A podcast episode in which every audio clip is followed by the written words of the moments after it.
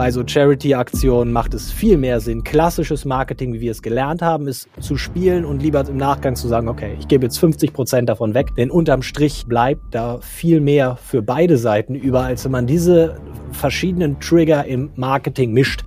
Als Unternehmer habe ich aus meiner Sicht auch die Aufgabe, mein Business so zu gestalten, dass es mich erfüllt und nicht nur, dass es als Business an sich erfolgreich ist. Wenn du dir vielleicht noch in deinen Teenagerzeiten oder Anfang deiner 20er Jahre halt viel Geld absparst, was dann natürlich viel länger Zinsen erwirtschaftet, frage ich mich, ob das Geld in dem Moment nicht für dich mehr wert ist, als das zehnfach verzinste Geld für dich, wenn du dann vielleicht 50 bist und mittlerweile dann halt viel mehr Geld auf anderem Wege verdienen konntest. Ich muss sagen, da, da triffst du im Grunde einen, einen wunden Punkt bei mir. Ich habe immer ein äh, Problem damit, mich irgendwelchen Zielen zu committen. Mhm. Ist bei euch Herbst auch immer so voll mit allen möglichen Sachen irgendwie anstoßen und fertig kriegen und neues Jahr und so? Oft. Ich muss sagen, irgendwie gefühlt haben wir dieses Jahr so wie, früh wie selten mal viele Dinge abgehakt. Weil wir jetzt irgendwie hatten jetzt gerade noch so die letzten zwei, drei Wochen war noch mal ordentlich was, hatten hier noch Gründerkongress, wir hatten parallel äh, eine große Sache mit dem RTL Spendenmarathon mhm. mit ganz vielen anderen Speakern zusammen. Dann waren wir live bei RTL vor einen Live-Tag von da gesendet, parallel irgendwie hier noch zwei verschiedene Produktionen und so, das war alles tough und jetzt gerade ist es irgendwie, hat man schon mal so eine schöne Reflexionszeit über das Jahr, ist eigentlich gut, so wie es sein soll. Was, was hast du reflektiert bisher? Was habe ich auch bis jetzt? Bin ich gerade noch bei den, bei den harten Business-Sachen bin in ein paar Zahlen mal wieder reingestiegen. Wir machen ja sehr viel mit, mit Abo-Geschichten. Da habe ich durchaus Spaß, immer an verschiedenen Rechenmodellen ein bisschen äh, rumzudoktern, da mal ein bisschen tiefer reinzusteigen. Und das ist, wenn man dann halt so mal größere Zahlen hat, also irgendwie, keine Ahnung, 60, 70, 80.000 Transaktionen, die man halt irgendwie auswerten kann, dann ist das halt auch direkt nochmal spannender und dann siehst du halt auch kleinere Hebel, die aber im Endeffekt halt einen riesen Unterschied machen. Das ist schon cool. Ich finde es bei dir so spannend, weil ich als, als Unternehmertyp ja da komplett anders bin. Also ich bin ja gar nicht im Detail drin, habe auch wenig Freude dran. Also ich hätte jetzt an 80.000 Transaktionen auswerten wenig Freude, aber du bist ja schon so, die letzten fünf Prozent dürfen auch noch optimiert werden, oder? Ja, ich glaube, ein bisschen falsch schätze mich da. Mein Geschäftspartner, der, der Tom, hm. ist fast noch mehr in den Details drin. Woran ich Spaß dran habe, ich bin, ich bin der Bastler. Mhm. Nach einer Lösung suchen. Und wenn ich halt vor eine Zahl noch nicht hatte, das noch nicht einschätzen konnte und mir dann was bauen kann, womit ich die hab, super happy. Wenn ich dann aber jeden Monat diese Tabelle pflegen soll, uah, funktioniert. Okay, okay. Da muss es eine Automation für geben. Also ich, ich bin immer von Neugier getrieben mhm. und durchaus auch an dem Reiz, irgendwas hinzubekommen und zu schaffen. Aber immer wenn es in Routinen endet, endet es meistens. Ah, ja, ja, okay, okay, okay. Gut, ja, das ist, das ist schon eher unternehmerisch. Ich habe auch, ich habe auch in, in Vorbereitung nochmal gelesen, wir haben uns ja in Barcelona lang drüber unterhalten, dass du ein äh, Rumliebhaber bist. Ja. Tatsächlich war ich bei einem anderen Geschäftspartner von mir am Sonntag auf dem Event in, in, in Tschechien haben wir uns da getroffen und der hat jetzt ein eigenes Cognac-Gut. Es gab quasi beim. Seminar eine, eine Cognac-Probe. Ähm, genau, das, nice. deswegen haben wir auch darüber gesprochen. Und jetzt habe ich aber auch noch gesehen, dass du auch anscheinend selber Champagner produzierst. Also wir haben bei Digital Beat unseren eigenen Rum mhm. und auch unseren eigenen äh, Champagner, der für uns produziert wird. In beiden Fällen etwas unterschiedliche Geschichten, aber ja, das sind äh, beides Welten, die mich sehr interessieren, wo ich auch durchaus ein bisschen tiefer drin bin und auch gerade in der Champagne waren wir jetzt letzten Monat noch, da sind wir immer mindestens einmal im Jahr und probieren uns da ein bisschen durch. Halt auch ein beides sehr spannende Felder, beides äh, Genusserlebnisse, Geschmackserlebnisse, wo man halt äh, gut die Zeit mit rumkriegen kann. Und wie das dann immer ist, äh, oft ja als Unternehmer, wenn man sich da in Bereiche irgendwie tief reinfuchst, dann hört es halt auch nicht damit auf, sich die fünf oder zehn Sachen aus dem Supermarkt oder die 30 oder 40 Sachen beim Spezialitätenhändler um die Ecke zu holen, sondern man will das dann halt auch irgendwie durchdringen. Mhm. Und ja, dementsprechend kennen wir mittlerweile auch eine ganze Menge Champagnerproduzenten. Unser Hausproduzent äh, Forger Chemin äh, aus Lüth, der Thierry, da sind wir dann auch immer einmal im Jahr, der produziert halt unseren Pro-Champagner passend zur Contra, also Contra, unsere Conversion- und Traffic-Konferenz, einmal im Jahr in Düsseldorf und das war ursprünglich gedacht nur als Getränk für die Aftershow-Party. Mhm. mhm. Dass dann da halt entsprechend unser Champagner ausgeschenkt wird. Mittlerweile, ja, kaufen wir dann doch ein bisschen mehr davon. Das ist dann oft auch gerne mal Partnergeschenk. Es wird auch hier im Büro bei den Teamfeiern und so weiter halt äh, gerne getrunken. Oder wenn ein geiler Deal im Sales abgeschlossen wurde, ähm, wird eine Flasche aufgemacht. Insofern sind wir da mittlerweile ein größerer Abnehmer. Habt ihr eine, habt ihr eine Champagnerkultur? haben wir durchaus. Aber macht halt auch viel Spaß. Mhm. Ich war, ich war in der letzten Woche ähm, äh, leider bei einer Beerdigung. Ähm, auf der einen Seite, auf der anderen Seite war es auch irgendwie ja ganz schön, weil das ein Mensch war, der ein sehr langes, sehr erfülltes Leben hatte. Und äh, da gab es so ein paar Trauerreden und die meisten haben wirklich so gesagt, boah, der hat krass was unternehmerisch auf die Beine gestellt und war super. Der hat aber auch echt genossen. Also der hat wirklich feste Veranstaltungen und der hat gefeiert und der hat das Leben irgendwie in vollen Zügen gelebt und, und genossen. Deswegen habe ich mich gefragt, wie du das so bei dir hinbekommst. Oder wie, wie alt bist du jetzt gerade, Christoph? Ich bin 37. Gerade 37. Also wenn du jetzt mal 22, 2022 mit 37 Jahren so, so auf dein Leben guckst, würdest du sagen, dass das gelingt dir so, beides irgendwie unter einen Hut zu bekommen? Glaube schon. Ich glaube auch, wenn ich so die Menschen aus meinem näheren Umfeld fragen würde, dann würden die schon sagen, ja, die Frage stellst du mir jetzt nicht ernsthaft, sondern mhm. äh, ich habe da, glaube ich, schon eine gute Balance. Ich hab, hat man ja vielleicht gerade auch schon gemerkt, dass ich es äh, durchaus mag, verschiedene Dinge zu genießen. Ähm, und ich glaube auch ganz am Ende unseres Lebens äh, werden wir uns nicht an die coolen Abende am Schreibtisch erinnern, wo wir ähm, bis um nachts um zwei am PC saßen, um irgendwas äh, noch hinzubekommen, sondern wir werden uns an irgendwelche coolen Sonnenuntergänge mit einem äh, tollen Drink oder einem geilen Abend mit der äh, Familie oder mit Freunden oder ein cooles Fest erinnern. Das werden die Momente sein, äh, die zählen. Trotzdem ist es, glaube ich, so, wenn man erfolgreich ist und dann nur noch feiert, mhm. nur noch Party macht, sich nur noch gut gehen lässt, dann wird man da sehr schnell eine gewisse Leere spüren. Warum?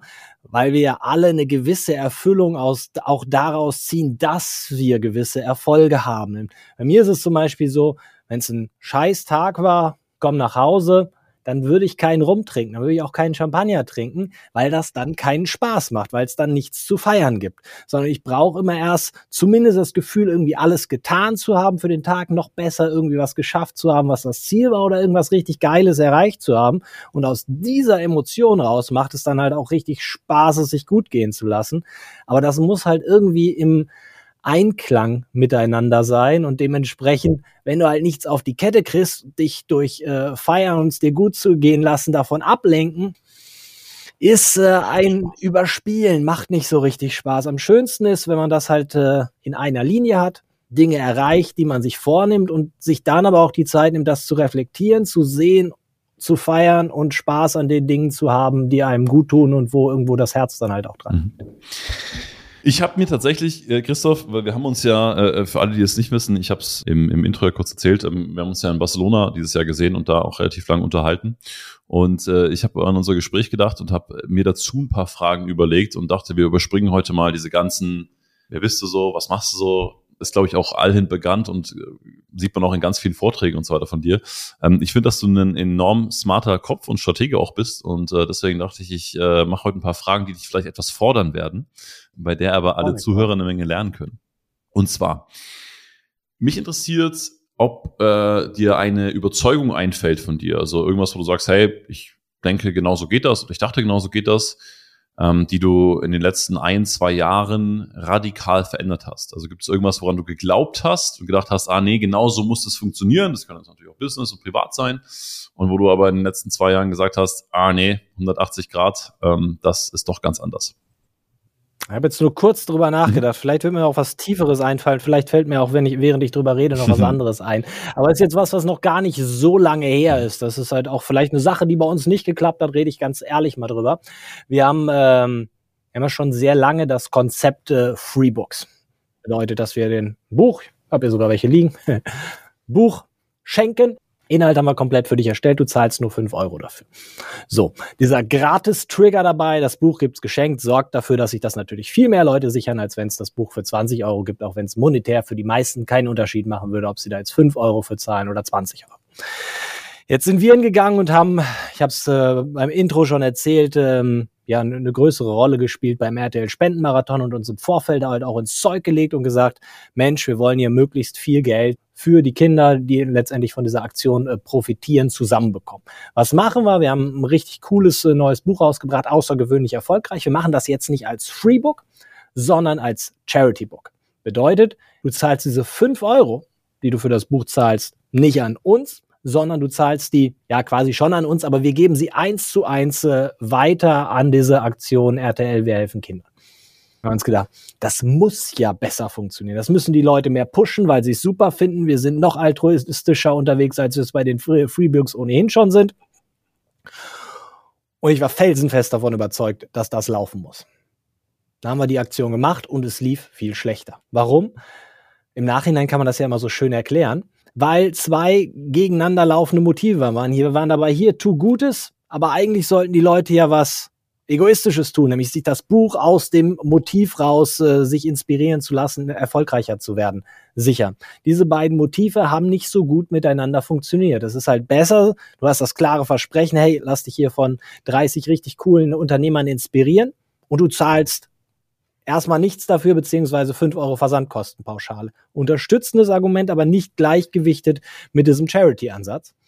Ja, das war im Nachgang sehr spannend. Im Vorfeld hätte ich es so nicht vermutet, weil wir auf diesem ganzen Charity-Gedanken an der Stelle recht viel aufgebaut haben und es für uns halt schon nicht so cool war, dass das nicht so gut gelaufen ist. Mhm.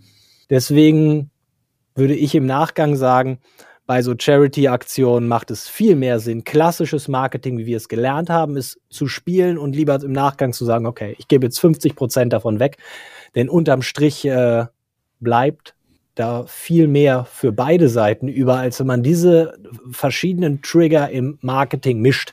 Das scheint gar nicht gut zu funktionieren. Ich wollte gerade sagen, hast du da so aus deiner Erfahrung, sagen wir mal, das schon öfter erlebt, dass du oder dass ihr, dass ihr im Nachhinein verstanden habt, wenn wir sehr fokussiert nur auf eine Sache gehen, ich meine, das ist ja ähnlich auch, wenn du beispielsweise eine E-Mail schreibst oder so, macht ja keinen Sinn, irgendwie fünf mhm. verschiedene Call to Actions in dieselbe E-Mail reinzupacken. Also würdest du sagen, so auf dieses eine Motiv, diesen einen Fokus im Marketing hin, ist grundsätzlich ein, ein Prinzip, was du dadurch nochmal verdeutlicht bekommen hast? Ja, oft hat man es ja mit einer sehr limitierten Aufmerksamkeit zu tun. Und wenn man es dann schafft, überhaupt erstmal einen Punkt, ein Motiv, einen klaren Benefit in den Kopf der Leute reinzubekommen, hat man ja schon viel erreicht. Deswegen sind gerade Punkte, die in Konkurrenz zueinander stehen, meistens überhaupt nicht förderlich. Gut ist immer, wenn du ein klares Versprechen hast, ähm, keine Ahnung, mehr Umsatz durch exzellentes Marketing, wie wir es bei einer Contra haben, und du dann unterstützende Argumente baust, die vielleicht ein bisschen tiefer reingehen, wenn die Leute dir mehr Aufmerksamkeit geben, die das eine Argument stützen. Mhm. Aber wenn es jetzt mehr Umsatz durch exzellentes Marketing und die besten Mitarbeiter mit digitalem Recruiting finden werden, die wir auf einmal beide bei der Contra spielen würden, dann hast, hat man schnell wieder den Overload im Kopf und die Leute sind links, rechts und können sich dann äh, nicht entscheiden. Deswegen ja, wenn man eine Message in den Kopf reinbekommt, ist das schon sehr, sehr gut. Deswegen Fokus ist eigentlich immer gut, ja. Ich, ich finde es erstmal äh, sehr schön und sehr bewundernswert, darüber mal auch zu quatschen, was nicht so funktioniert hat, weil ich glaube, dass die meisten da eine Menge daraus lernen können und weil es ja auch irgendwie mal, ja, mal, mal ein Blick hinter die Kulissen ist. Gleichzeitig die Frage, was war denn so in den letzten Jahren, was würdest du denn persönlich sagen, war deine oder vielleicht auch eure oder einer der besten strategischen Entscheidungen? Also wo habt ihr für euch gesagt, jetzt im Nachhinein, mal ein paar Monate, ein paar Jahre später, das war wirklich clever, so dass wir das gebaut haben. Da können wir uns selber etwas auf die Schulter klopfen.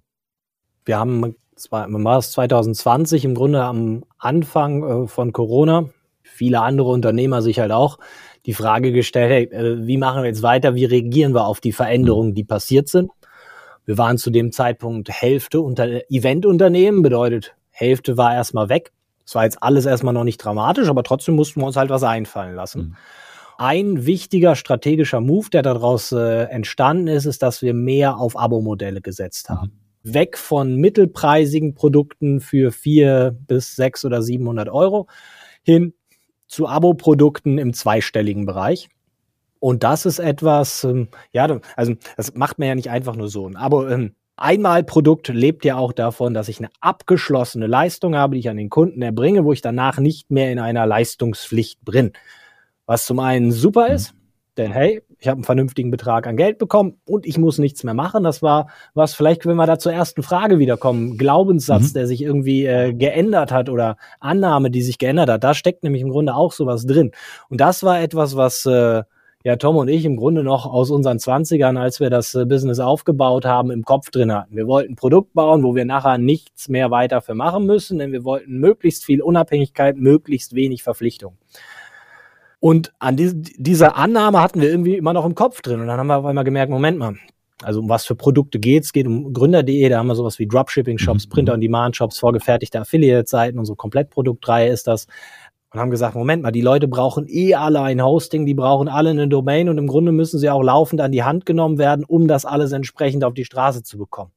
Das wollten wir nie. Und dann haben wir uns gefragt, warum wollten wir das denn eigentlich nie? Denn wir kommen dadurch ja in die Position, dass wir den Leuten dauerhaft helfen können. Wir können dauerhaft für sie leisten, indem wir das Hosting zur Verfügung stellen, das Coaching zur Verfügung stellen, die Domains zur Verfügung stellen und dafür sorgen, dass das Ganze halt technisch immer auf dem aktuellen Stand ist.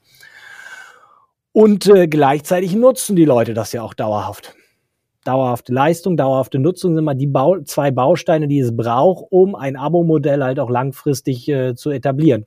Und da haben wir dann damals gesagt, okay, ist doch geil, wenn wir das dauerhaft machen können und dafür halt dauerhaft bezahlt werden können.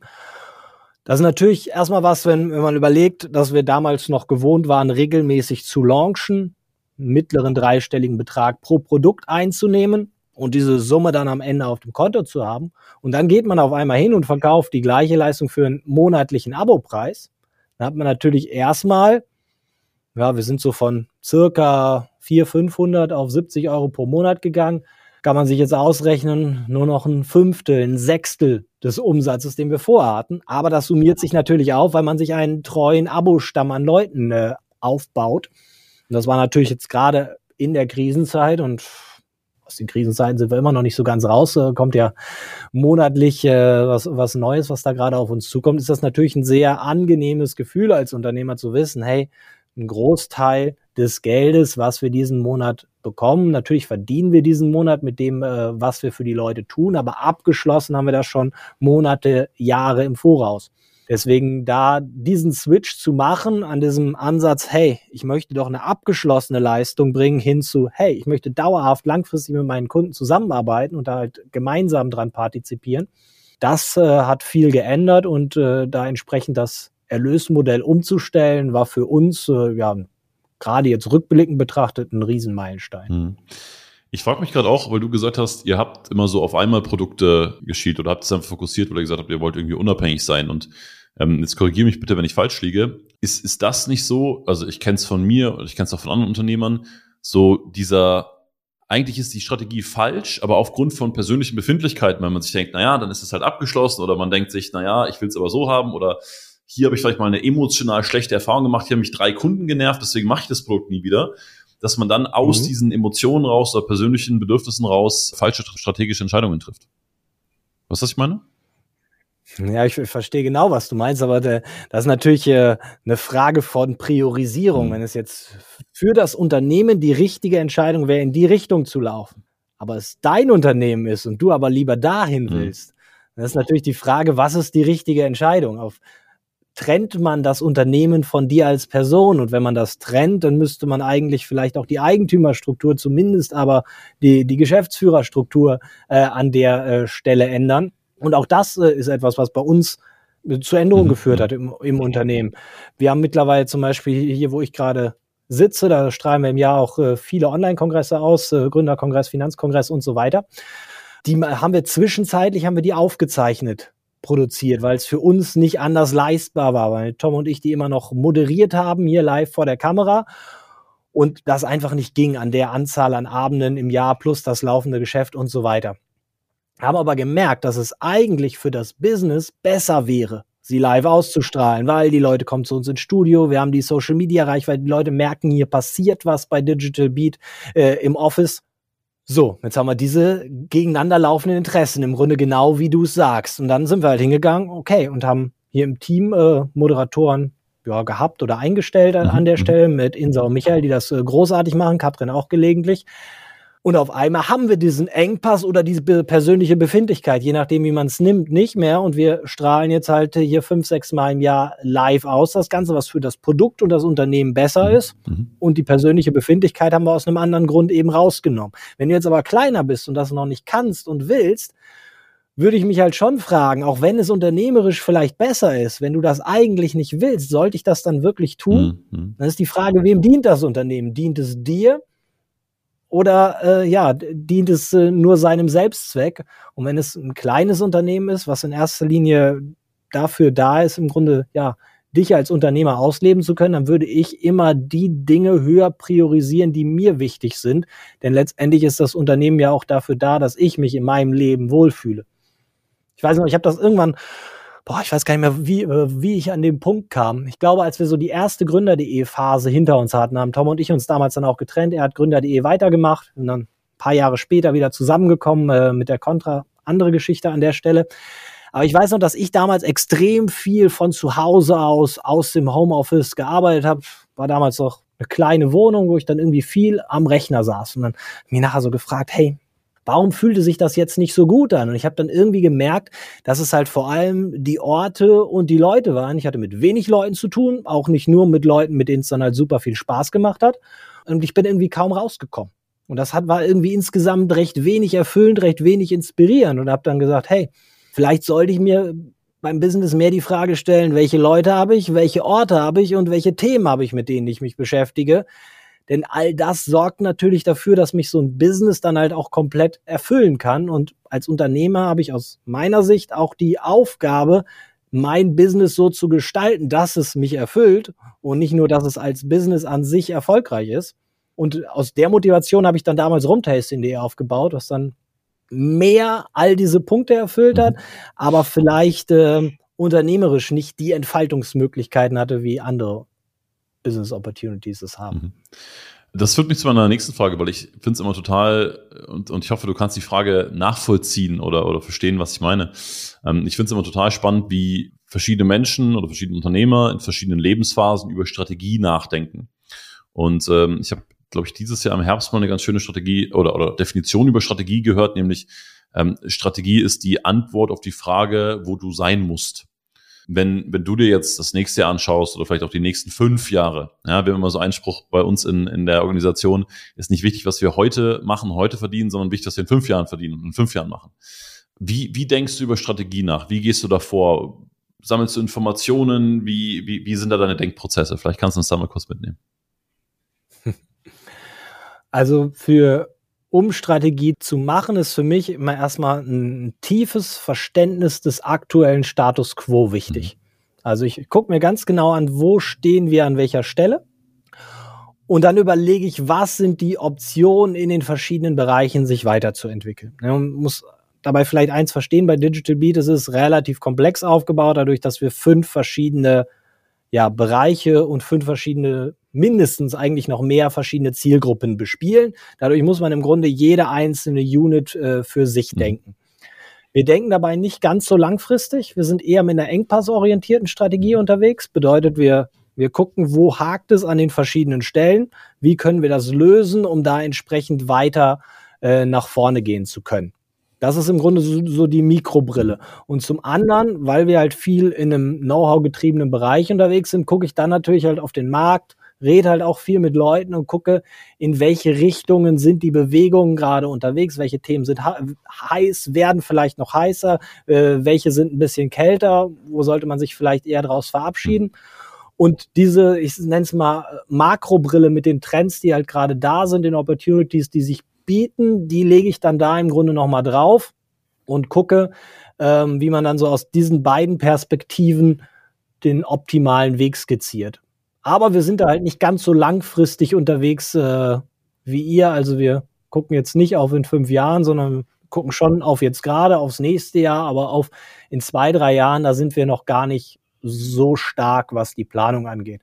Wobei aber natürlich viele Rahmenparameter bei uns gegeben sind. Ich wollte gerade sagen, wobei, wobei ja auch euer Geschäftsmodell das ist, also wenn ich das jetzt richtig verstehe, mal, mal von außen, dass ihr eigentlich ja eine Maschine habt und ein, ein, ein, also unendlich Ressourcen und, und Wissen und Know-how und, und Infrastruktur dafür, verschiedene neue Themen immer wieder zu platzieren oder zu bewerben oder Produkte dafür zu bauen. Aber diese, diese Infrastruktur, hm, das ist ja letztendlich euer Asset, oder? Infrastruktur ist sicherlich ein entscheidender Asset. Reichweite ist aber natürlich auch einer. Und äh, Marken mittlerweile an verschiedenen Stellen auch. In, insofern, ja, also wir haben hier ein super Team, wir, wir haben tolle Prozesse, mit denen wir arbeiten, aber wenn wir halt nicht eine gewisse Reichweite hätten, die wir, an der wir uns bedienen können, wäre vieles schwieriger.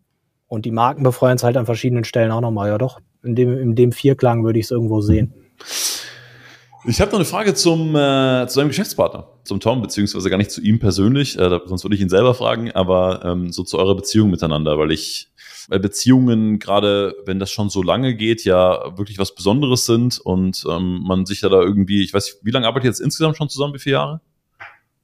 seit Ende 2010 haben wir uns kennengelernt und das ging dann auch recht schnell, dass wir angefangen haben, miteinander zu arbeiten. Mhm. Also ja, wie eine, kann jetzt wie, jeder selber rechnen. Wie, wie, wie eine Ehe.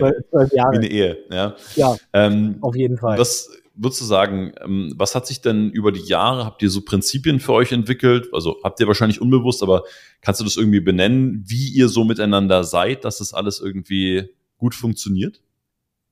Ja, ich glaube, es gibt sehr viele ungeschriebene Gesetze. Mhm. Wir haben mittlerweile, wir haben keinen Katalog entwickelt mhm. mit äh, Regelwerke, den wir, den wir so haben. Boah, schwer zu sagen. Ich glaube, über die Jahre ist man vielleicht ein bisschen weniger verbissen geworden. Wir beide bei verschiedenen Themen, so dass man sich weniger behagt, wenn man unterschiedliche Auffassungen an verschiedenen Stellen hat glaube, über die Jahre ist es auch mehr geworden, dass wir uns jeweils so unseren Freiraum gelassen haben, wo jeder sich da so, so ein bisschen selbst verwirklichen kann, was halt auch wichtig ist, denn wenn das ist natürlich immer sehr hilfreich, wenn der andere seinen Input reingibt und es dadurch besser wird, aber wenn immer beide im gleichen Brei rumrühren, dann ähm, fragt sich das Ganze natürlich halt auch öfter. Ich glaube, uns ist beiden sehr bewusst, was der andere kann und nicht kann. Das hilft natürlich halt auch und respektieren das auch entsprechend. Ja, und ich glaube, was ähm, ganz, äh, was wichtig dafür ist, dass das Ganze so lange geklappt hat, dass äh, selbst wenn mal was Emotionales dabei ist, wir immer eine stark ausgeprägte Ratio beide haben und auf einer rein rationalen Ebene wir uns äh, immer nüchtern sachlich austauschen können, äh, selbst äh, wenn vielleicht an ein oder zwei Stellen einmal Emotionen etwas höher gekocht sind.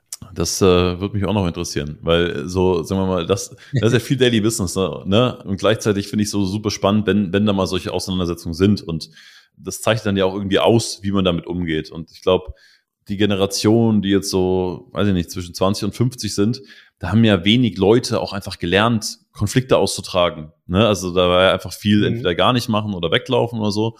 Ähm, wie, wie würdest du denn eure Konfliktkultur beschreiben? Und vielleicht hast du ja sogar ein Beispiel, ähm, wie ihr euch dann wieder zusammengerauft habt. Ich glaube, so ein Zusammenraufen war gar nicht so richtig äh, nötig. Mhm. Also, da, also, dass es mal so weit eskaliert war, dass wir uns jetzt irgendwie ja wieder zusammenraufen mussten, da würde mir jetzt kein Beispiel für einfallen. Mhm. Ich glaube, was uns da beide auszeichnet, ist, dass wir immer sehr stark zwischen Thema und Person trennen. Und wir, also es hat es schon gegeben, dass wir in einem Meeting zusammensaßen und uns super nett unterhalten haben und alles war gut und uns da total äh, einig waren, sowohl, also einig beim Thema waren und auch auf einer persönlichen Ebene total fein. Im nächsten Meeting ging es um ein Thema, wo wir unterschiedlicher Meinung waren und da wurde es dann halt hitziger und nach dem Meeting war das dann aber halt auch wieder mhm. vorbei. Also dass man das sehr klar irgendwie geklustert hat. Das, das ist, äh, glaube ich, eine ne Stärke dabei. Aber gleichzeitig auch etwas, was man natürlich nicht so einfach lernen mhm, kann. Mhm. Und auch etwas, wo ich sagen würde, das haben auch äh, Tom und ich nicht in dieser Geschäftsbeziehung gelernt, sondern da sind wir irgendwie schon mit, mit reingekommen. Mhm. Warum auch immer das beide konnten. Habt ihr das dann irgendwann mal so abgesprochen und gesagt, hey, pass auf, Thema so und persönlich so? Oder ist das einfach so, hat sich das einfach so ergeben? Nee, ich glaube, das war uns irgendwie beiden klar. Mhm würde ich sagen. Ich weiß nicht warum. Letztendlich haben wir ja auch ein starkes gemeinsames Interesse. Wir haben ja halt auch irgendwie beide gemeinsam diese Firma, die wir gemeinsam groß gemacht haben, die uns natürlich dann halt auch, äh, ja, bei der wir ein gemeinsames monetäres und unternehmerisches äh, Interesse haben und natürlich auch eine gemeinsame Verantwortung. Und all diesen drei Punkten sind wir uns beide sehr bewusst. Und da würden wir jetzt ähm, nie eine emotionale Komponente drüber stellen oder wegen einem persönlichen Befinden zu sagen, ah, lassen wir das hier mal alles oder so, mhm. sondern uns, da, da sind wir halt schon sehr stark drin in dieser Rolle. Uns ist das bewusst. Damit gehen wir eben vernünftig um. Ähm, ich habe noch eine letzte Frage zur Geschäftspartnerschaft, Christoph, weil ich das so spannend finde. Mm, jetzt ist es ja so, wenn man über, mm, sagen wir mal, viele Jahre zusammenarbeitet, dann ist es ja auch nur natürlich, dass sich Interessensfelder verändern und dass sich Lebensphasen und Lebensumstände verändern und dass äh, Kinder dazukommen, dass äh, vielleicht neue Projekte dazukommen, dass äh, mal Meinungen auseinanderdriven, dass äh, sich Stärkenprofile verändern. Wie habt ihr das über die Jahre gemeistert und was war da immer so euer gemeinsamer Nenner? Ich würde sagen, wir haben eigentlich den anderen immer machen lassen, weil wir uns gegenseitig sicher sein konnten, dass der jeweils andere intrinsisch genug motiviert ist, das Ganze im Rahmen seiner Möglichkeiten immer weiter nach vorne zu schieben.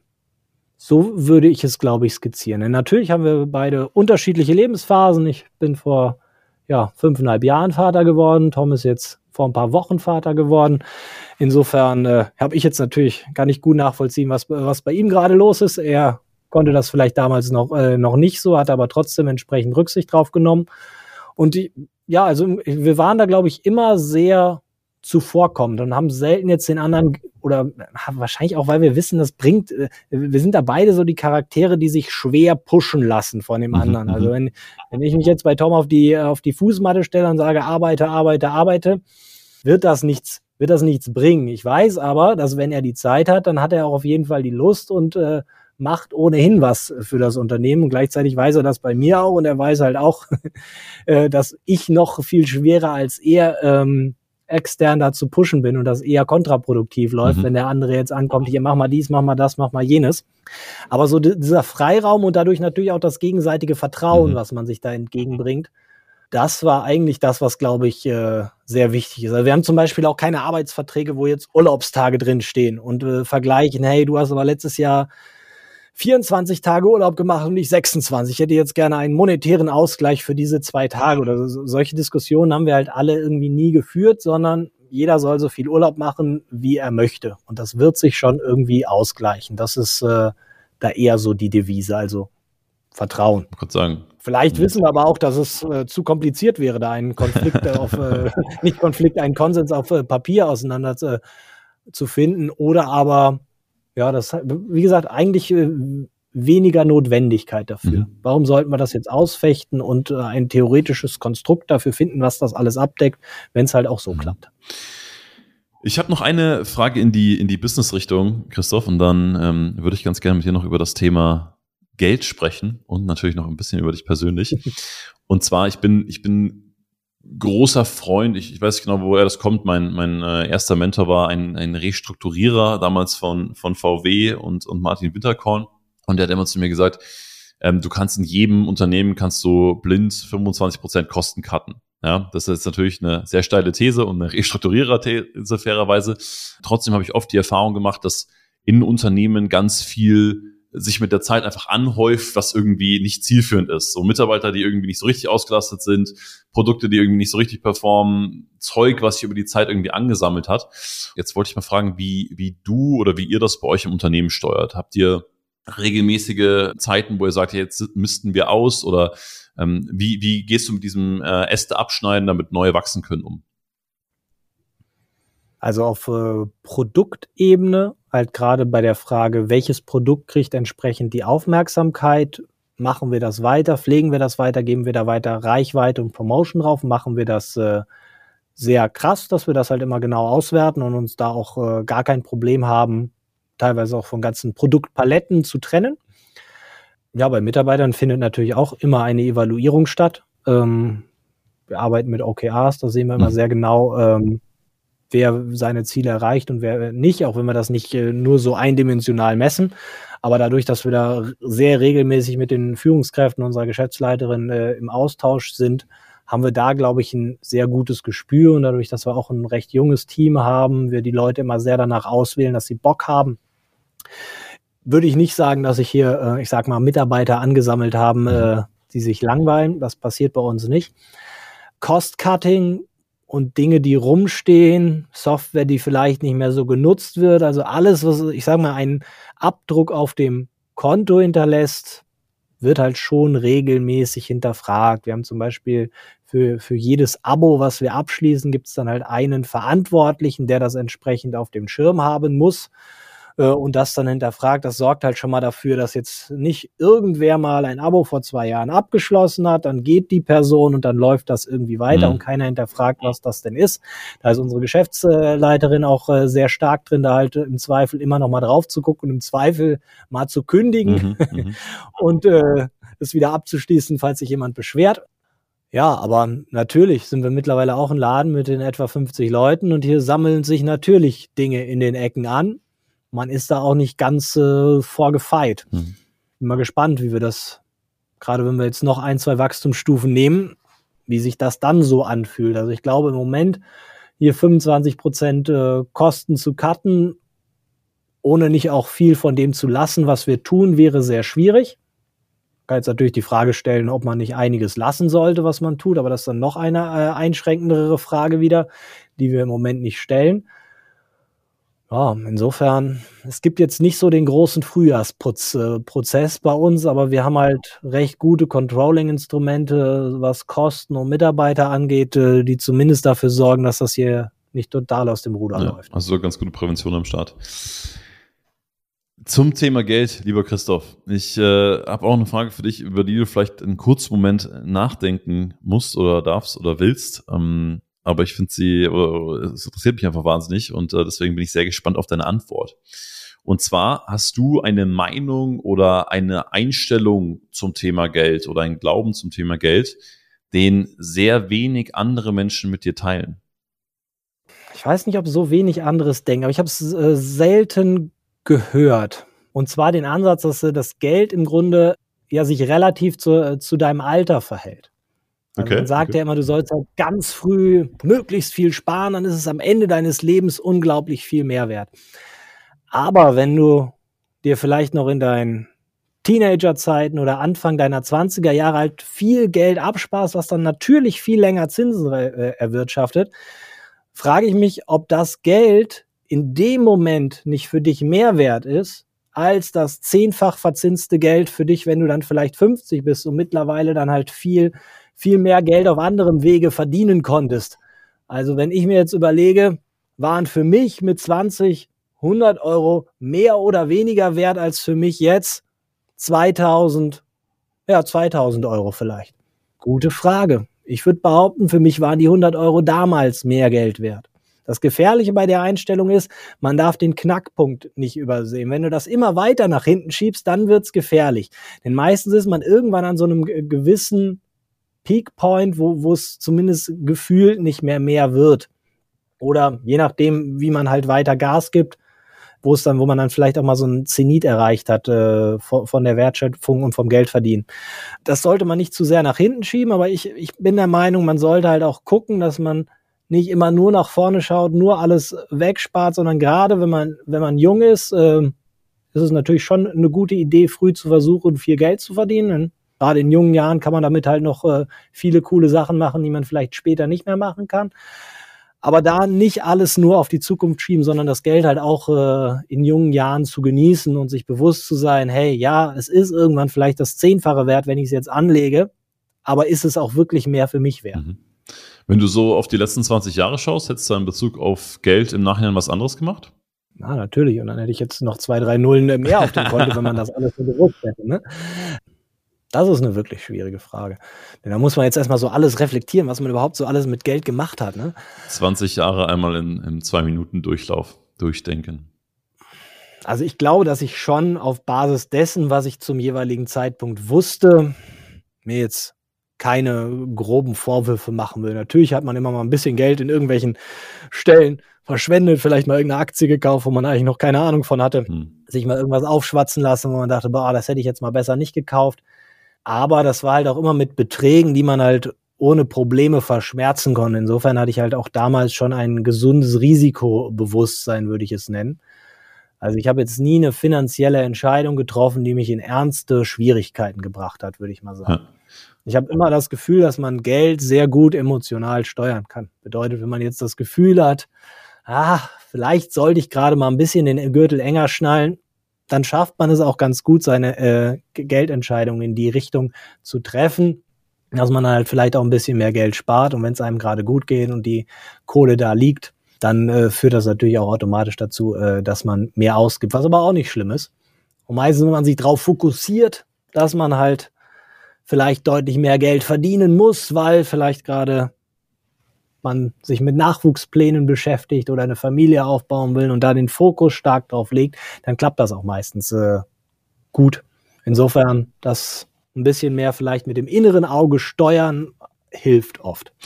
Ja, spannend, was du sagst, weil, weil es ja tatsächlich auch schon irgendwie ein hochemotionales Thema ist. Und, und wie du sagst, ich glaube, man, man kann es in alle Richtungen gut steuern, wenn man ähm, bei Bewusstsein ist. Jetzt. Ja, das, das ist eben die Sache. Man muss erstmal ein Bewusstsein mhm. für die gesamte Situation und für seine finanzielle Situation haben und für die Hebel, die man in der Hand hat. Aber das ist wie bei allen Dingen im Leben so. Ne? Dein, äh, du hast einen Sohn, oder? Genau. Ja. Der ist jetzt fünfeinhalb. Genau. Fünfeinhalb, ja. Wenn der jetzt, boah, ich weiß gar nicht, wann das losgeht, aber acht, neun, zehn wird und sagt, äh, Papa, ich äh, möchte später mal finanziell erfolgreich sein. Ich habe äh, Lust, was, was Tolles zu machen. Ich habe ähm, Lust, äh, unabhängig zu sein, mit meinem Geld irgendwie Freiheit zu haben. Was würdest du ihm so antworten? Was äh, würdest du ihm für Tipps geben? Vielleicht ein oder zwei. Ja, ich glaube, es ist immer ein, ein wichtiges Zusammenspiel aus Disziplin und Gas geben, aber natürlich auch seinem Herzen folgen. Wenn man nur, nur ein, also wenn man nur eine Seite die Oberhand äh, gewinnen lässt oder es nur in die eine Richtung laufen lässt, dann wird es nicht so richtig funktionieren. Also wenn man jetzt nur dem Herzensprojekt folgt und alles mit ganz viel Liebe macht, kann man sehr erfüllt, äh, erfüllt leben, das glaube ich schon, aber richtig finanziell erfolgreich wird dann wahrscheinlich schwierig, mhm. weil man es dann nicht so ein bisschen in die Bahn forciert, die es haben muss, um halt auch ein äh, finanziell funktionierendes Projekt draus zu machen. Aber wenn man da eine gute Balance draus findet, dann funktioniert das was wahrscheinlich schon. Und letztendlich ja, natürlich ein bisschen Disziplin be äh, bekommen, mh, mm, zu lernen, was es bedeutet, äh, sich auf den Hintern zu setzen und ein bisschen Gas zu geben, braucht es halt auch. Mhm. Denn ansonsten äh, wird es halt auch nicht funktionieren. Also das sind, glaube ich, zwei, zwei wichtige Dinge, die ich ihm mitgeben würde. Ansonsten alles andere ist letztendlich auch viel Handwerkszeug, was mehr kleine Dinge sind, würde ich jetzt mal sagen. Gibt es ähm, momentan, Christoph, bei dir jetzt mal ähm, auf, dein, auf dein ganzes Leben bezogen irgendeinen äh, Herzenswunsch, wo du sagst, den möchtest du die nächsten Jahre erfüllen? Also irgendwas, wo du, was vielleicht auch gar nicht mit dem zu tun hat, was du jetzt gerade machst, aber wo du sagst, hey, das wäre ganz cool, das irgendwann nochmal zu machen oder umzusetzen oder zu erleben oder sowas? Ja, schwierig ich muss sagen, da, da triffst du im Grunde einen, einen wunden Punkt bei mir, wenn ich ganz ehrlich bin. Wenn, ich habe immer ein äh, Problem damit, mich irgendwelchen Zielen zu committen. Mhm, mhm, Warum? Weil ich weiß, wenn ich mir ein Ziel setze, dann werde ich das auch erreichen. Mhm. Aber ich weiß auch, dass jedes Ziel seinen Preis hat. Mhm. Ja, ist spannend. Deswegen wege ich, halt, wege ich halt immer sehr gut ab, welche Ziele ich mir setze, weil ich halt weiß, okay, wenn ich jetzt unbedingt noch ein größeres Haus haben möchte oder einen Privatjet haben möchte oder was auch immer, ist das natürlich möglich und ich würde das schaffen. Aber es ist halt mit extrem viel Arbeit und Schweiß verbunden und äh, natürlich halt auch irgendwie einem gewissen Auslassen an der anderen Seite. Deswegen muss, äh, ja, bin ich immer jemand, der gerne auf, auf Möglichkeiten schaut und guckt, was kann ich äh, jetzt zu einem gesunden Kosten-Nutzen-Verhältnis erreichen mhm. und dass ich jetzt mhm. etwas unbedingt mit der Brechstange möchte, äh, dafür muss es mich halt schon, schon sehr antriggern.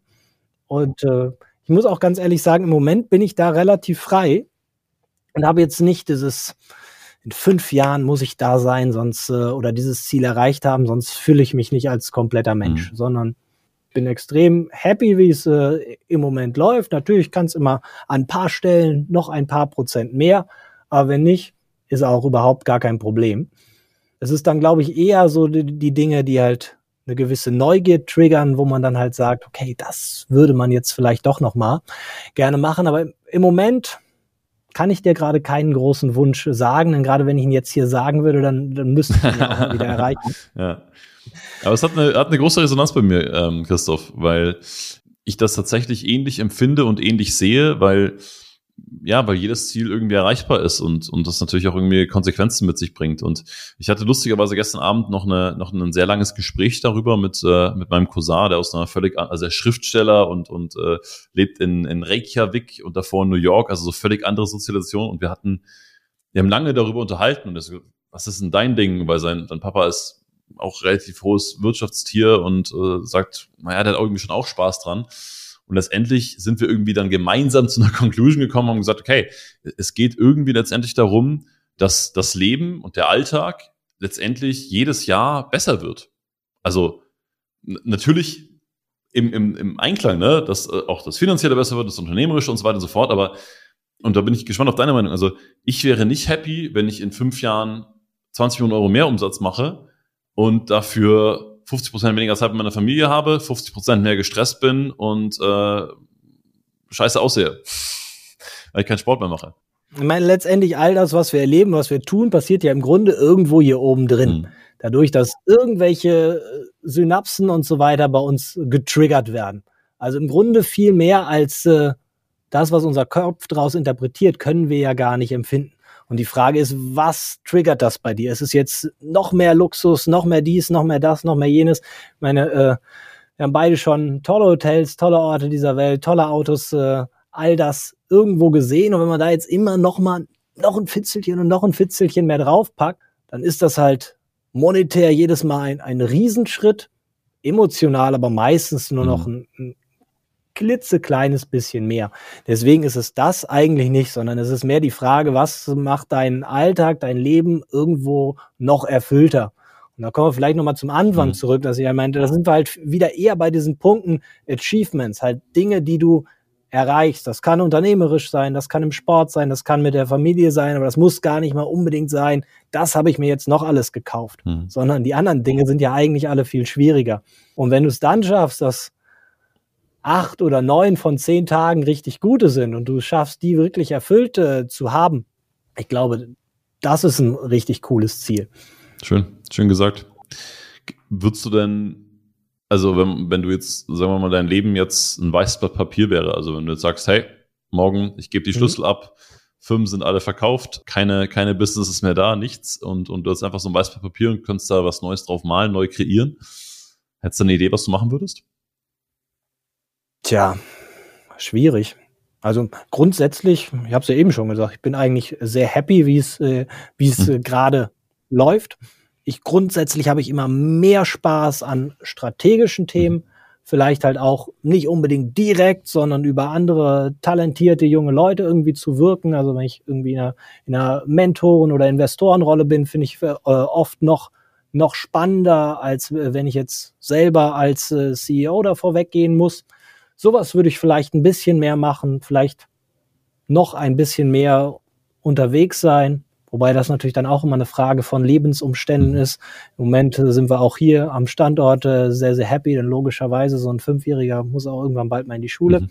Ähm, ist dann hier auch schon an seinen gewissen äh, Kreis gebunden, was man ja auch irgendwie sehr, sehr gerne macht.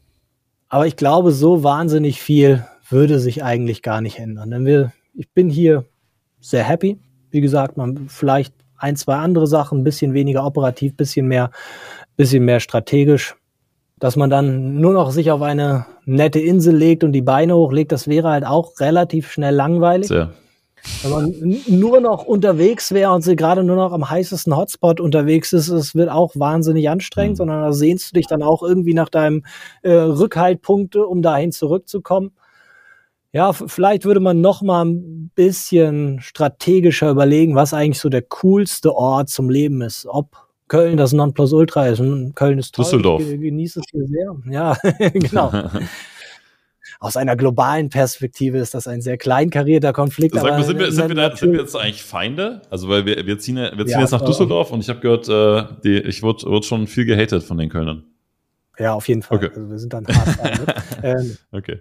Ich habe das mal gemacht früher. Ich habe äh, ich hab erst in Düsseldorf gewohnt, bin dann nach Köln gezogen. Mhm und äh, habe da noch in Düsseldorf studiert und dann hier in Köln Handball gespielt, mhm. in so einem, ja im Grunde in einem sehr kölschen Viertel. Und da konnte ich mir aber immer was anhören, dass ich, der in Düsseldorf studiert, da Handball spielt, wo das noch so richtig gelebt wurde. Aber ja, grundsätzlich ist das, glaube ich, nicht so der ganz große, das ganz große Problem. Aber die Frage kann man halt schon mal stellen, was ist gerade der coolste Ort zum Leben mit, mit der höchsten Lebensqualität? Und das ist äh, glaube ich, nicht ganz leicht zu beantworten und von wahnsinnig vielen Parametern abhängig. Schöne Frage. Den, den Köln-Düsseldorf-Konflikt können wir ja bei einem, können wir bei einem Altbier beiseite legen. Das können wir machen. Auch gerade bei, äh, bei Bier bin ich da überhaupt nicht so wählerisch. Gibt ja sogar in äh, Düsseldorf äh, mindestens einen Laden, wo es Kölsch gibt, äh, im Medienhafen. Ah, okay. Auch, auch das würde zur Völkerverständigung funktionieren. Aber ich muss tatsächlich sagen, wenn ich ein Bier trinke, würde ich fast auch immer eher ein Alt trinken, weil ich spannender finde. Mhm. Aber wenn ich jetzt zehn trinke, dann wahrscheinlich eher ein Kölsch, denn zehn Alt wird dann halt doch schon intensiv. Wir, wir, sollten, wir sollten beides mal ausprobieren. Letzte Frage, bevor wir noch in eine Quick Session gehen. Und zwar, ähm, ich habe ja in Barcelona hast du auch einen Vortrag gehalten über eure, vor allem über eure Buchfunnels, also die Free Plus Shipping Geschichten. Und jetzt hast du heute auch schon mehrfach gesagt, du bist gerne der Stratege und der, gerne der, der sich was ausdenkt, der Bastler und dann sagt, hey, das habe ich jetzt gebastelt, viel Spaß, ich muss es jetzt nicht jeden Tag anschauen und irgendwie die, äh, das Dach noch putzen und legen, sondern ich mache es halt gerne einmal. Wie kreierst du Ideen? Also klar, durch alles, was im Außen kommt, lässt sich inspirieren und so weiter, nur wie kommt dann dieser Prozess zustande, dass du sagst, ich denke jetzt so lange, bis ich irgendwie ein Produkt habe oder irgendetwas, was dabei rauskommt, was echt verwertet werden kann? Gute Frage. Also so sehr man natürlich, glaube ich, immer gerne für sich beansprucht, dass man jetzt so den, den einen ultimativen Klick in seinem Kopf hatte, der jetzt da total was verändert.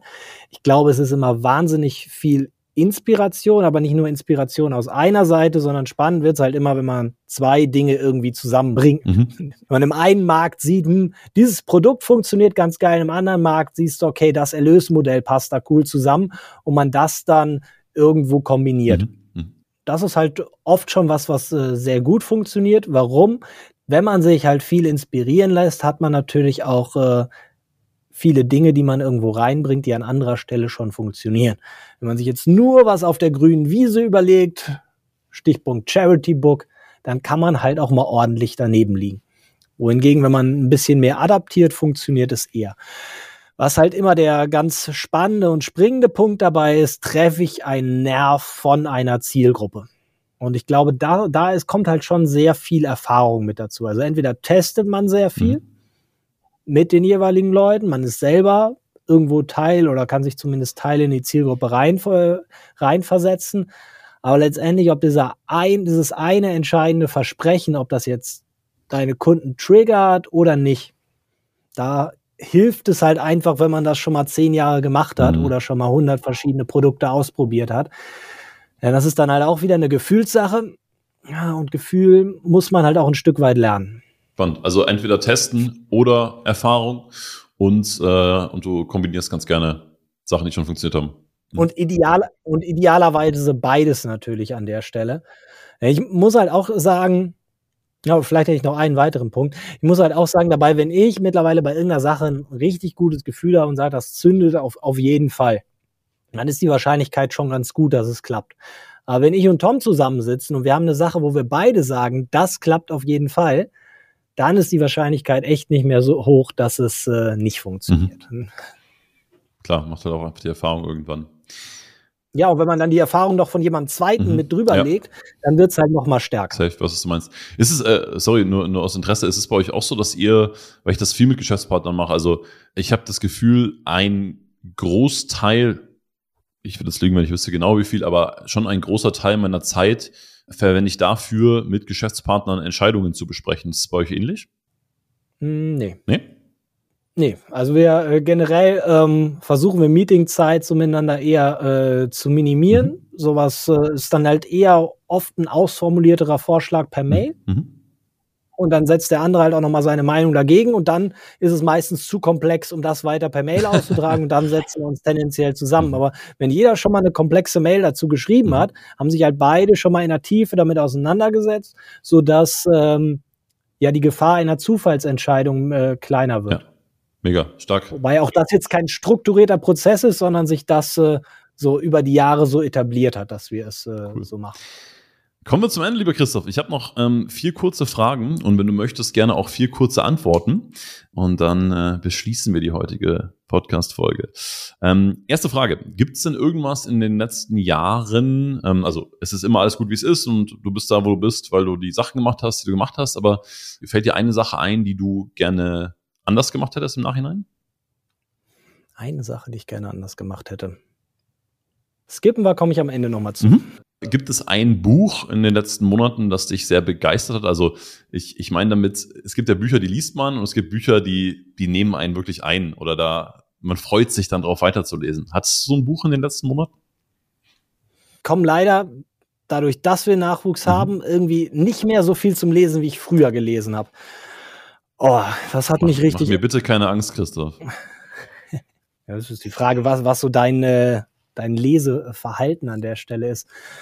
Was ich immer richtig cool fand, ähm, gerade wenn man sich mit dem Thema noch nie auseinandergesetzt hat, äh, ist äh, Meet Your Happy Chemicals. Meet Your Happy Chemicals. Da geht's halt geht's so um der all äh, Serotonin, Oxytocin, äh, Endorphin und so weiter, äh, was wir halt alles so an äh, Botenstoffen im Körper haben, die halt Glückshormone bei uns auslösen, mhm. wie die getriggert werden. Und dadurch kannst du natürlich viel lernen, wie du deinen Körper und dich besser steuern kannst, aber natürlich auch, wie du deine Kunden steuern kannst, indem du äh, das äh, gezielt triggerst über Spannend. Glücksmomente in deinen Produkten, auf deinen Landingpages oder auch in deinem Privatleben. Verlinken wir in den Show Notes. Jetzt äh, mit Kind bist du wahrscheinlich durch die, durch die intensivste Phase durch, aber gibt es irgendwas, was du für guten Schlaf machst? Guten Schlaf. Ja, tatsächlich, äh, ich schlafe viel besser, wenn ich auch nur fünf Minuten vor dem Einschlafen gelesen habe. Mhm. Aber Früher habe ich halt auch gerne mal eine Stunde vorher gelesen. Aber lesen, sage ich immer, entrümpelt den Kopf und das äh, hilft mir immer dramatisch. Cool. Wollen wir die, was hättest du anders gemacht, Frage nochmal mit reinnehmen? Oder brauchst du noch kurz? Mir, mir ist was mhm. eingefallen. Was äh, ist vielleicht auch, kann man, glaube ich, auch gut als, als, als Tipp nutzen. Gerade so aus äh, der ersten Riege, die wir an, an Mitarbeitern äh, im Team hatten, also so das, die erste Mannschaft, die wir hatten mit unseren so sechs bis zwölf Leuten, so aus dieser ersten Riege, hätte ich äh, gerne damals schon mehr, äh, mehr Zeit und Aufwand rein verwendet, die zu halten. Mhm. Denn ich merke halt gerade die Leute, die von damals noch da sind, äh, wie wertvoll das ist, so eine lange Zeit mhm. mit und so einen langen Weg mit denen gemeinsam gegangen zu sein, sich da blind zu verstehen. Äh, und das ist halt einfach extrem wertvoll. Und damals hat man dann natürlich aber unglaublich viele verschiedene Punkte. Gerade wenn du in so einer Phase bist mit irgendwie sechs bis zehn Leuten, keine Führungsstruktur, mhm. äh, Dinge wachsen dir über den Kopf, viele Dinge wachsen sehr, sehr schnell. Und dann bist du irgendwie vielleicht bei dem Punkt, hey, wir bräuchten da jetzt noch zwei Leute, aber die um das Thema Mitarbeiterbindung und sind jetzt auch tatsächlich alle happy im Team.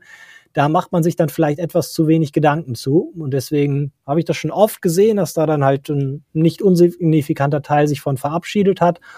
Und ja, da, davon hätte ich heute gerne noch ein paar im Team. Das hätte ich gerne gerne. Mega Tipp. Dann wären wir wieder beim Thema Langfristigkeit. Meine, meine letzte Frage ist auch langfristig. Ich habe ja mit meiner Frau die Vision, dass wir mindestens 125 werden und das sehr glücklich und sehr gesund und sehr fit. Gibt es äh, eine Sache, die du mit deiner Frau oder mit deiner Familie jetzt schon machst, wo du sagst, hey, das ist, das, das machen wir in, in Hinblick auf ein, ein langes Leben, da achten wir drauf? Ja, wir bewegen uns alle sehr viel. Das ist äh, sicherlich ein, ein, ein, guter, hilfreicher Punkt. Ich habe diese Vision für mich bisher nicht entwickelt, dass ich gerne über 100 äh, werden möchte. Wenn es bei mir 70 Jahre werden und die waren richtig cool, bin ich auch happy. Insofern, also wir machen das, was uns Spaß macht, wo unser Herz dran liegt. Wir sind äh, alle äh, sehr liebevoll äh, miteinander und äh, haben da eine sehr gute Ebene zueinander. Aber wir haben jetzt äh, da weniger strategisches Denken. Sehr cool. Hey Christoph, war eine Menge drin und äh, ich habe äh, viel gelernt und vielen Dank, dass du dir so viele Gedanken gemacht hast über die Fragen. Ähm, ich weiß, dass die nicht immer ganz so einfach sind, wenn man die irgendwie so aus der, aus der Hüfte schießen soll. Ähm, aber da war echt eine Menge dabei, was, glaube ich, äh, vielen Leuten, die gerade zuhören, extrem weiterhilft. Ja, danke dir, Lauri, dass du das, äh, dass so ein spannendes Gespräch zustande kommt, liegt natürlich auch immer dran, dass sich da jemand äh, die schlauen und richtigen äh, Fragen überlegt hat. Und das hast du sehr cool gemacht, hat viel Spaß gemacht. Vielen Dank. Danke dir. Sehr, sehr gerne. Und ihr Lieben, bis zum nächsten Mal beim Podcast. Ich freue mich sehr, dass ihr dabei wart. Ciao, ciao.